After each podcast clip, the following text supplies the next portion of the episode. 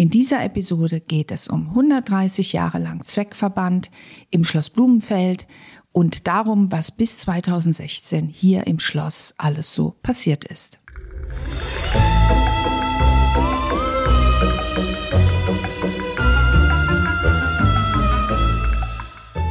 Schlossgeschichten aus dem Schloss Blumenfeld.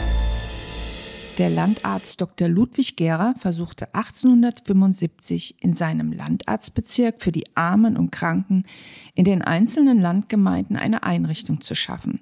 Nachdem keine dieser kleinen Ortschaften in der Lage war, dafür aus eigener Kraft selbst etwas zu errichten, bildeten zwölf Gemeinden im Jahr 1876 einen Zweckverband zur Errichtung eines Armenhauses.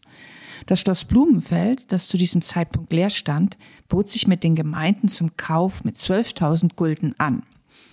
Bereits wenige Jahre später konnte dieser Zweckverband den Gemeinden das Geld wieder zurückbezahlen.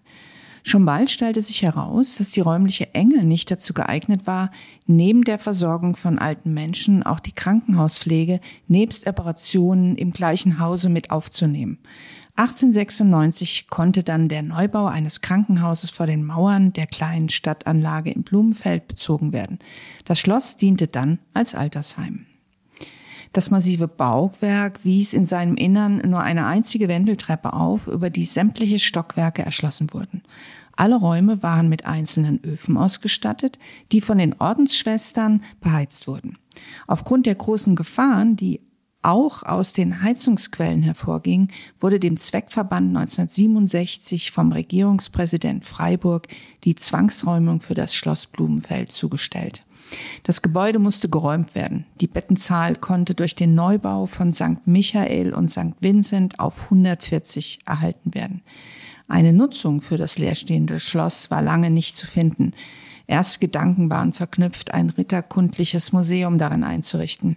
Über die Jugendherberge bis über das Schlosshotel wurden dann Gedanken geflochten, immer wieder im Hintergrund stehen die mögliche Bezuschussung durch das Land Baden-Württemberg.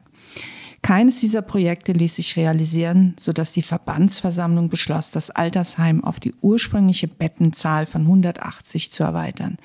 Dafür boten sich der ehemalige Küchentrakt und die Wirtschaftsgebäude, die im Schloss Innenhof vorhanden waren, an.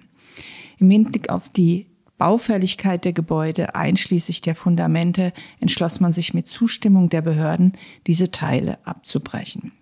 Der Architekt hat gemeinsam mit der Beratung des Landesdenkmalamtes einen Neubau im Stil des Mittelalters errichtet. Das Gebäude fügt sich sehr harmonisch an die alte, gewachsene Bausubstanz an. Einem Unbeteiligten dürfte es sicherlich äußerst schwer fallen, auf Anhieb hier verschiedene Bauepochen zu erkennen. Das 4,2 Millionen deutsche marktteure Bauwerk wurde 1983 seiner Bestimmung übergeben.